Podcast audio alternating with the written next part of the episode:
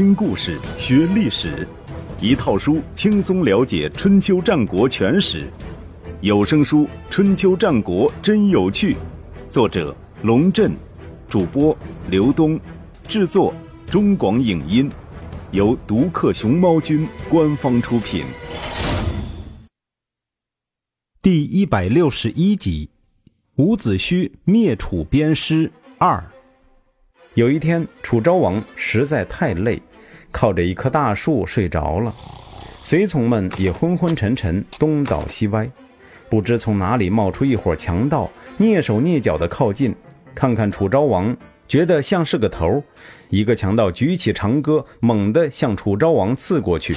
睡在楚昭王身边的王孙游鱼突然醒过来，不及细想，飞身扑上，用自己的肩膀挡住了这一戈。由于当场晕厥，大伙儿也惊醒了，一面拔剑抵抗，一面掩护着楚昭王逃跑。强盗们偷袭不成，也不敢硬拼，瞅准了这群人中唯一的女人季米，渐渐围了上去。季米很年轻，长得也不赖，气质又高贵，抢回去做压寨夫人，自然是最理想不过了。眼看季米就要落入敌手。大夫中剑一声暴喝，冲入圈中，一手将季米扛在肩上，一手挥舞着宝剑，健步如飞，杀出了重围。强盗们被中剑的气势吓坏了，不敢再追。楚昭王一行由此得脱。由于苏醒过来，也顺着脚印追上了楚昭王。受了这次惊吓之后，一行人不敢耽搁，强打精神，日夜兼程。终于来到了云县。当年楚平王杀令尹窦成然，又将其子窦辛封为云公，也是云县的县长。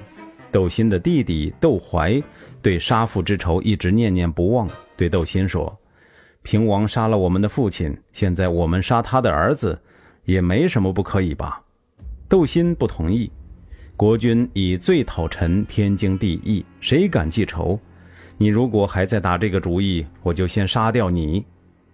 窦怀唯唯诺诺，窦辛越想越不放心，带上另外一个弟弟窦朝，护卫着楚昭王等人，又逃到隋国。消息传到郢都，阖闾派使者给隋侯送去一封信，上面写道：“江汉平原的姬姓子孙，楚国差不多将他们全部消灭了。现在老天惩罚楚国。”命寡人攻占郢都，将楚王赶到了贵国。诸位若是顾念周朝的旧情，帮助寡人完成上天的使命，寡人感恩不尽。汉阳的土地全部划归你们。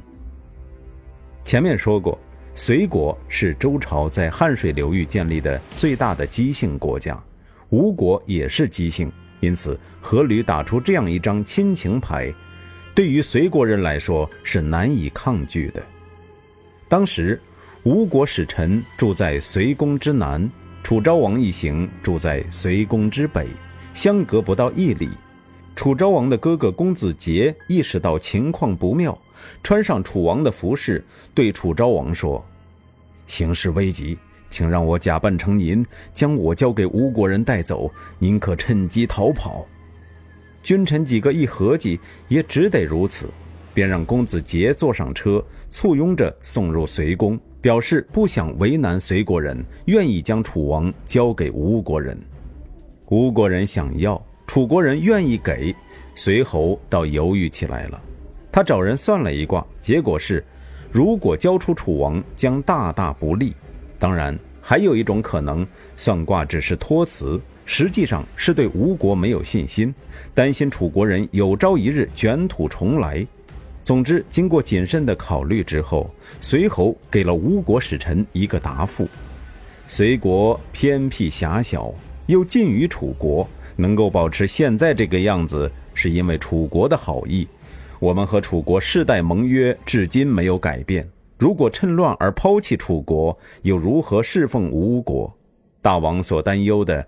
也不只是楚王一人，如果能够安抚楚境，让百姓都臣服，我们也随时听命。吴国使臣只好空手而归。楚国君臣感激涕零，楚昭王与随侯郑重盟誓，拿刀在公子杰胸口割出血，滴入酒中，双方喝了人血酒，宣誓要长久和平共处。楚国人也确实信守了盟约，直到战国时期，隋国都还安然存在。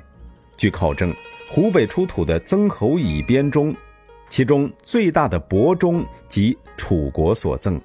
足可见当时两国关系之密切。伍子胥得到使者的回报，大为恼怒。据《吴越春秋》记载，他带人挖开楚平王的墓穴，将尸体拖出来，足足打了三百鞭，还左脚踏其胸腹，右手抠其眼珠，讥笑道：“谁让你听信谗言，杀我父兄，就没有想到会有今天吗？”这就是历史上有名的掘墓鞭尸。这个故事流传很广，是否确有其事，已经无从考证。作者在此想说的是，如果不能适时放下仇恨，惩罚的不是别人，而是自己。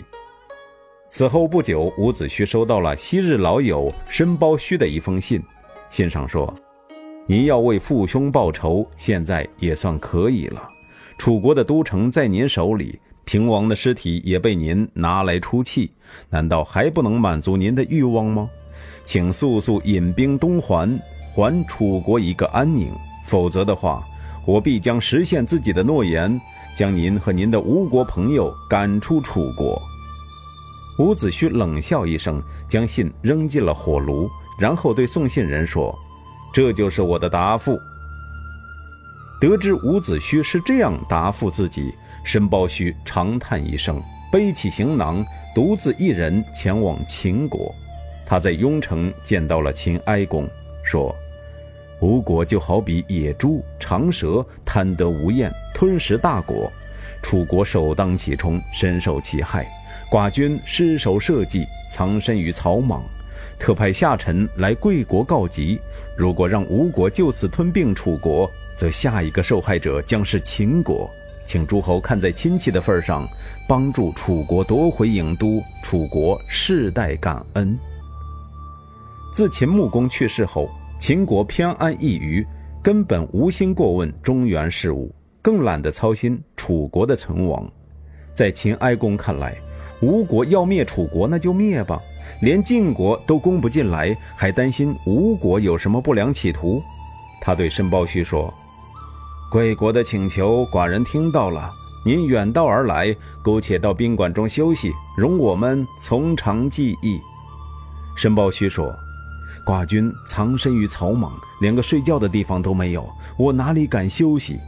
抱着朝堂的柱子大哭，人家拉他也不走，送饭给他也不吃，一连哭了七天七夜。”申包胥给后世树立了一个榜样：当你要求人办事，当人家说要研究研究，你千万不可以当真，必须死死盯住人家。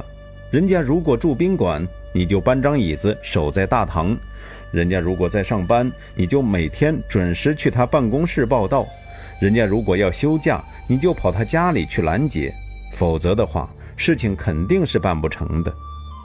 秦哀公在后宫听到申包胥的哭声，开始不为所动，后来就难免动了恻隐之心。对大臣们说：“你们看看，楚国有这样的臣子，吴国还要灭亡他，真是天理不容。”于是出来接见申包胥，赋了一首无衣之诗。这是秦国一首著名的军旅之歌，里面有这样的句子：“岂曰无衣，与子同袍。王于兴师，修我戈矛，与子同仇。”古人表达自己的意思。往往借用诗歌，显得自己有文化。申包胥当然也有文化，立刻不哭了，向秦哀公行九顿首之礼。按照周礼，最隆重的礼节也就是叩三个响头。申包胥救国心切，听到秦穆公要出兵，特别多磕几个，表示感谢。公元前五零五年夏天。秦哀公派大将子仆、子虎带领兵车五百乘救楚。子仆要申包胥带领楚军残部为前锋，向吴军挑战。阖闾派夫盖应战。夫盖哪里将申包胥放在眼里，也不打探情报，见面就开打。申包胥败下阵去，夫盖奋力直追，秦军突然杀出，打了夫盖一个措手不及。夫盖遭受重创，看到是秦军的旗号，情之不妙，连忙指挥部队撤退。子仆子虎穷追不舍，又在宜城和军饷两次大败夫盖，顺便将唐国灭掉。夫盖吃了败仗，也不回郢都向阖闾复命，径直从水路回到吴国，纠集部众，自立为王。夫盖素有反心，阖闾是知道的。吴国的传统是兄终弟及，夫盖历来将自己当成阖闾的继承人，但是阖闾显然并不想将王位传给他，而是想传给自己的儿子钟类。夫盖对此愤愤不平，只是苦于找不到合适的机会动手。现在吴军主力深入楚国内地，秦国又派兵插手楚国事务，势必有一场恶战，胜负难以预料。夫盖找这个时候回国发动叛乱，可以说是最好的选择。夫盖没有想到的是，对于阖闾、伍子胥和孙武来说，这个时候国内有叛乱。正是一个最好的台阶。吴军进入郢都已经有九个月，楚国各地一直没有平定，反抗运动风起云涌。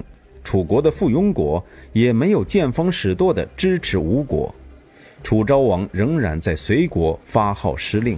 再加上秦军的介入，吴军面临的是一场没有胜算的战争。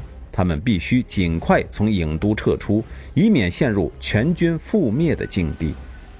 同年九月，阖闾率领大军回到吴国，将覆盖的乌合之众一举击破，然后回师向西，在雍氏迎击秦楚联军。孙武的兵法显然没有发挥作用，楚军先是在雍氏附近的军地发动火攻，将吴军赶出了雍氏，又在浊水大败吴军。当年始末预言吴军入郢，但是不能灭楚。现在全部变成现实，仿佛冥冥之中已有定数。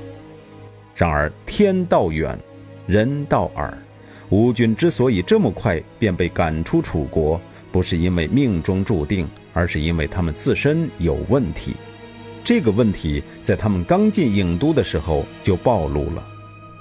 窦辛听说吴国人在郢都争抢攻势，一针见血地指出：不让则不和。不和，则不可能成就远大目标。吴国人这样干，必定会出乱子。出了乱子，就只能回家，怎么可能平定楚国？楚昭王又回到了郢都，他离开的时候犹如丧家之犬，回来的时候却受到满城空巷的迎接。出于对大子建的怀念，郢都百姓本来对楚昭王不甚感冒。但是经过吴国人带来的浩劫之后，人们都将最美好的愿望都寄托在了这位年轻的君主身上。他被化身为一个符号，承载了全体楚国人的爱国热情。从楚昭王回来后的表现来看，倒也对得起大伙的期盼。他重重赏赐了秦王有功的九个人，其中包括窦新、申包胥、王孙游于、钟建和窦怀。王叔疑深对此不能理解，在云县的时候，窦怀想加害于您，因为窦新的阻止才没有得逞。这样的人不受惩罚就不错了，怎么还给他赏赐？楚昭王回答：“居大德者不计小怨，有这句话就够了。当领导的最重要的是气度。有人不愿意接受赏赐，那就是恢复楚国的第一功臣。”申包胥，他说：“我所做的一切都是为了国君，不是为了我自己。既然国君已经安定了，我哪里还有什么要求？再者，有窦成然的教训在先，我还是不要跟他犯同样的错误，遂不辞而别，不知所终。但是，据《战国策》记载，申包胥后来隐居在魔山，是否就是今天武汉的魔山？”则不得而知。也有人心里不平衡，楚昭王待在隋国的时候，王叔仪申穿着楚昭王的衣服，打着楚昭王的旗号，在皮县建立了临时政权，对于安定楚国的民心做出了突出贡献。但是，他不在重赏之列，心里多少有些失落。要知道，当初楚平王去世，囊瓦本来是想立仪申为王，是仪申本人强烈反对才没有得逞。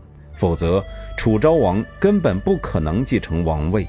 仪申心里不痛快，对于获赏的九人就颇有些微词。王孙由于奉命监督修筑君城，修成后回来复命。仪申故意问他：“新修的城墙有多高多厚？”由于答不上来，医生说：“这都不知道，你怎么监督？你就不应该接受这份差事。”由于说。我推辞了多次，大王一定要我去，我只能从命。人各有所长，也各有所短。大王在云梦遇到的时候，是我替他挡了一戈，伤口还在肩上。说着，脱下衣服给医生看，说：“这就是我能做的事。至于假扮大王安抚民心，那不是我能做到的。”医生无言以对。不久之后。楚昭王的一纸委任状消除了仪申所有的不快，他被任命为楚国令尹。另外还有一个人值得一提，那就是阖闾的弟弟夫盖。叛乱失败后，夫盖逃到了楚国。楚昭王认识到这个人的重要性，不计前嫌，赐给他土地，封其为唐西氏。最有意思的是，季米。楚昭王给他挑了一个女婿，准备将她嫁掉，她坚决不同意，说：“身为女人，本该与男人保持距离，而我已经被钟建抱了。”楚昭王大笑，于是将她嫁给钟建，并封钟建为乐尹。